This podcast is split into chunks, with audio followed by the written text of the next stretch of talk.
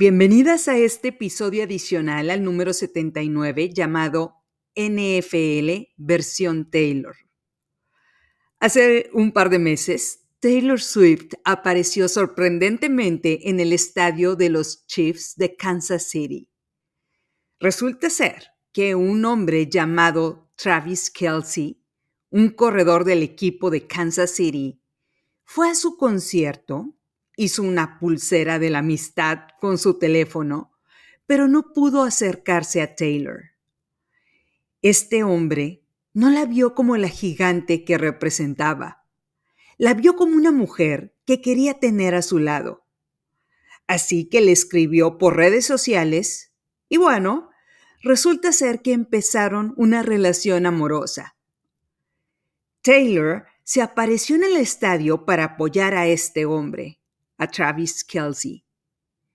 ¿Qué pasó a continuación? Las redes sociales enloquecieron y el ejército de fans de Taylor empezaron a ver el partido con la esperanza de verla a ella.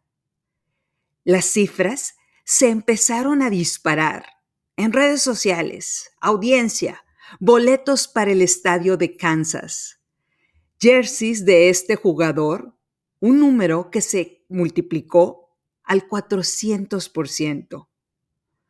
Al ver estos números irreales, la NFL, es decir, los mercadólogos de la Liga de Fútbol Americano, decidieron cambiar el nombre de su cuenta de Instagram y le pusieron NFL versión Taylor.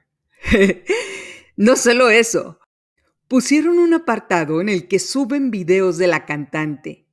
Le pusieron Bienvenidos Swifties.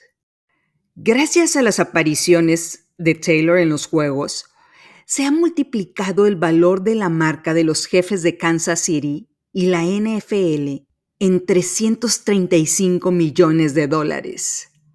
Se publicó una foto de Taylor comiendo unas Buffalo Wings con mayonesa y catsup y de inmediato una marca de catsup sacó una versión Taylor de esta mezcla.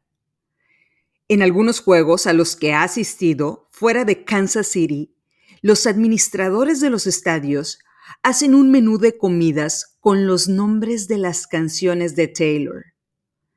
En el primer juego en el que asistió, el número de aficionados viendo el juego subió en 50% la cifra más alta después del supertazón. De hecho, mi hija se sienta como hipnotizada a ver los partidos de los jefes de Kansas City porque Taylor va a estar en el juego. Su novio, Travis Kelsey, hizo un podcast y cuando se supo de su relación con Taylor, este podcast fue rankeado como el más escuchado en el mundo en Apple Podcasts. ¿Alguien duda del poder y de la influencia de la antiheroína?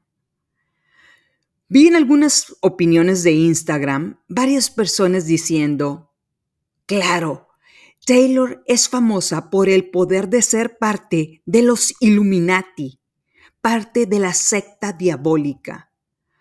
O Taylor es considerada un agente del Pentágono para hacer ganar a los demócratas. Por eso es famosa.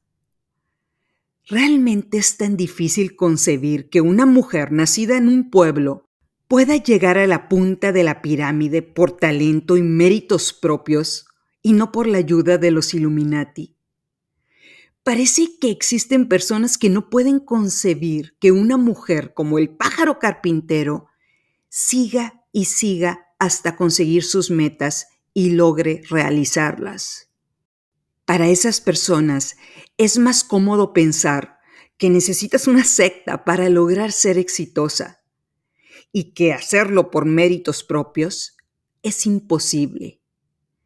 Prefieren culpar a los Illuminati que abrir la puerta y que su reflejo les diga, hey, soy yo, el problema soy yo.